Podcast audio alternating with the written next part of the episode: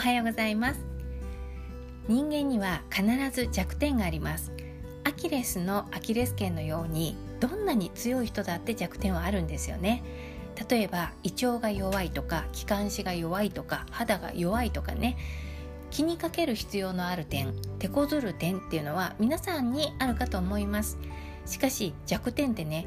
身体的なものとは限らないんですよね。私たちのさまざまな構成要素の中にもいろいろあります。例えば人生工程とか人間関係にもあります。ただこれは弱点というよりも試練とか課題のような意味に近い気がします。三名学では誰もが身内の中にこのような弱点というか試練というか課題というかそういった意味合いの人間関係を持っていると考えます。その存在が母親であるとすれば母親との関係性は試練とも課題とも言えるようなものになりますしその存在が自分の子供であるとすれば子育てから学ぶ経験は非常に多くなります。人は弱点とか苦手意識とかうまく立ち回れないこととか良好な関係性を築きにくいものこういうものからね多くのことを感じて経験して学んでいきますよね。ですからこれらのことは課題や試練といった意味合いをすごく含んでるんですよね。でも課題は提出したら終わります。で試練は克服したら終わりですよね。だから避けるとか目をつむるとかそういうことしちゃうとどうなるかというと現状が変わらないだけならまだしも感知しない根治しない。悪化するたびたび悩まされるっていうことが起こってしまいますよね。で人がね生まれてきた目的というのはこの3次元の世界に遊びに来ただけっていう説とか修行に来た説だとか、えー、っとゲームを楽しみに来たとかねそういういろんな説があるんだけれども、まあ、真実はどうであれ無目的っていうのはないと思うんですよね。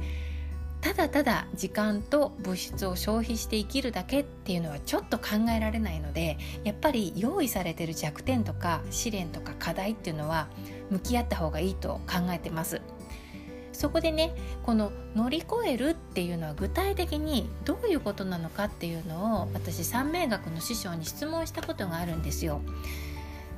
例えばもうその試練というのが病気であればそれは完治。すること根治っていうのを指しているのかとか苦手な人間関係においてはその相手に勝つこととかそれとも相手に屈せず我を通すことなのかとかね、まあ、なんかどれも違う気がしたんですよね。でそもそも一体何をもって乗り越えたって判断できるのかが分からなかったのでそれを聞いてみたんですよ。するとね師匠の答えっていうのはこうだったんです。気にならなくなることだそうです。気にならなくなることが乗り越えたことなんだそうです。試練とも言えるような関係性の人の一挙手一投足に振り回されなくなるとか感情がいちいち乱されなくなること。